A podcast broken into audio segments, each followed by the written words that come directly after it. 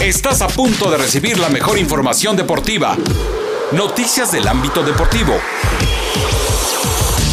Cápsulas, reportes, fútbol, básquetbol, béisbol y mucho más. Quédate con nosotros en Perfil Deportivo. Perfil Deportivo con Jorge Alejandro López. Comenzamos.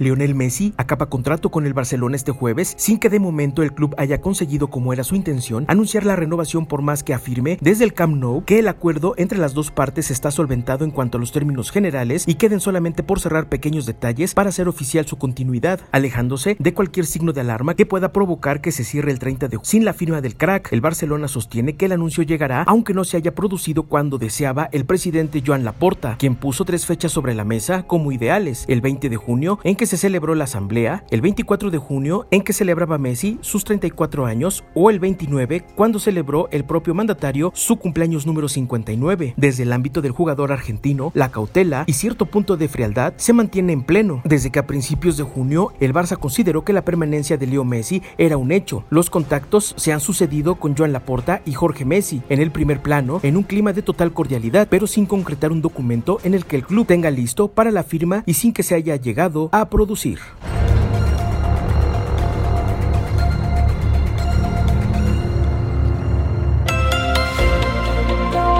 La cuenta regresiva para el inicio de la apertura 2021 ha comenzado y falta menos de un mes para que vuelva a rodar el balón en las canchas de la Liga MX. El torneo abrirá el 22 de julio y fuentes informaron a ESPN que el primer partido del torneo será en la corregidora cuando el América de Santiago Solari haga su presentación en el torneo contra los Gallos Blancos de Héctor Altamirano. Ese mismo jueves, pero en la frontera, los Cholos de Tijuana reciben la visita de los Tigres en el debut oficial de Miguel Herrera al frente de la institución regiomontana. Para el viernes, la primera jornada tendrá dos partidos más. Aguascalientes, Necaxa recibirá la visita del subcampeón Santos Laguna, mientras que en Ciudad Juárez, Ricardo Ferretti hace su presentación al frente de los Bravos cuando se mida al Toluca de Hernán Cristante. La jornada 1 continuará el sábado con el duelo entre Pachuca y el León en el Estadio Hidalgo. Los Rayados de Monterrey le harán los honores al Puebla de Nicolás Larcamón, mientras que por la noche el campeón Cruz Azul hace su presentación en el torneo en el Estadio Azteca ante el Mazatlán FC del español Beñat San José, mientras que las Chivas debutarán en casa frente al Atlético de San Luis. La primera fecha cerrará el domingo al mediodía en Ciudad Universitaria con los Pumas de la Universidad midiéndose ante los rojinegros del Atlas que buscarán su primera victoria como visitante del torneo. Respecto a los clásicos, el América contra Chivas está programado para la jornada 10. El América contra Pumas se disputará en la fecha 12, mientras que el Cruz Azul contra América se disputará en la jornada 16, partido que se jugará a solo dos fechas de terminar el torneo regular y que podría ser definitivo para las aspiraciones de liguilla de ambos clubes. El clásico regiomontano se disputará en la novena fecha en la casa de los Rayados del Monterrey. El duelo, en principio, está programado para el 12 de septiembre a las 21 horas, en lo que será un nuevo choque entre Javier Aguirre y Miguel Herrera. Por su parte, el clásico tapatío se jugará en la jornada 12 en la casa del Rebaño Sagrado, choque que tentativamente se llevará a cabo el sábado 2 de octubre a las 19 horas. El torneo regular terminaría el próximo 7 de noviembre para de inmediato dar paso a la ronda del repechaje y posteriormente la liguilla del fútbol mexicano. El calendario de la apertura 2021 contempla tres jornadas dobles. Una será en la fecha 5, una más en la 11 y la otra en la semana 14, para reducir los tiempos de competencia y abrir espacio a más duelos dentro de la actividad internacional de los clubes mexicanos. Cabe destacar que varios partidos de la apertura 2021 están sujetos a posibles cambios de horarios y días que dependerán de la actividad de los clubes aztecas en la Liga de Campeones de la CONCACAF y en la League's Cup,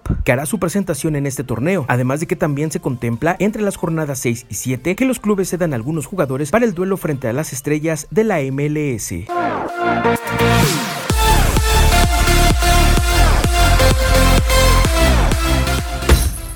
Hola, hola, ¿qué tal? Yo soy Jorge Alejandro López y te invito a que compartas este podcast, además de que me sigas en las redes sociales, en Facebook como Perfil Deportivo, además en Twitter y en Instagram como arroba jorgeale88.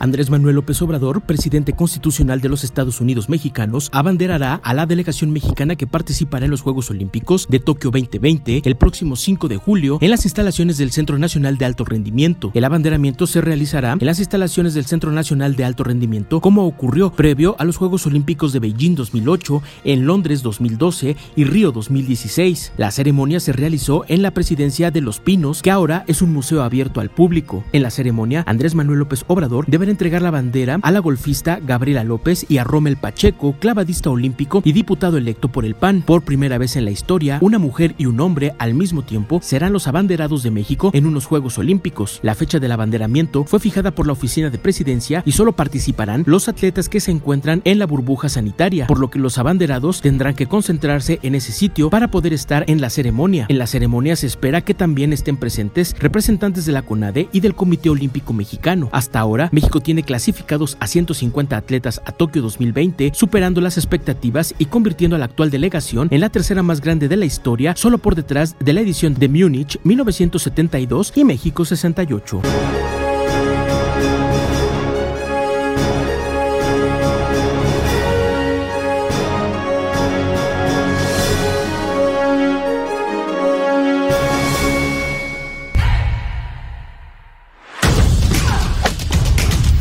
La tenista estadounidense Serena Williams, ganadora de 23 títulos de Grand Slam, no participará en los Juegos Olímpicos de Tokio 2020, donde aspiraba a conquistar su quinta medalla de oro. Ha confirmado este domingo, previo al inicio de Wimbledon. No estoy en la lista olímpica, no que yo sepa. Si es así, no debería estar, confirmó la estadounidense en rueda de prensa previa a su estreno en Wimbledon, tercer grande de la temporada. Hay muchas razones por las que tomé mi decisión olímpica. No tengo ganas de hablar de ellas hoy, tal vez otro día. Lo siento, añadió. La tenista de 39 años que debutó en los Juegos Olímpicos en Sydney 2000 y que atesora cuatro oros olímpicos, uno en individual, Londres 2012, y tres en dobles, Sydney 2000, Pekín 2008 y Londres 2012, ya mostró en varias ocasiones su disgusto por no poder viajar con su hija Olimpia de tres años a la capital nipona. El pasado 20 de marzo, los organizadores de la cita olímpica informaron de que no se podría recibir a público extranjero como medida para evitar la expansión del coronavirus, una decisión que afecta, por ejemplo, a los familiares de los participantes. De esta manera, Williams se a otros tenistas como el español Rafael Nadal o el austriaco Dominic Thiem como ausencias destacadas en Tokio, mientras el serbio Novak Djokovic o el suizo Roger Federer, entre otros, no han confirmado aún su participación.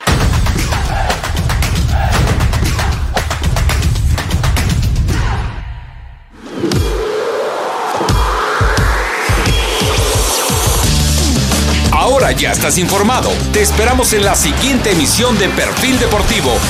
Hasta la próxima.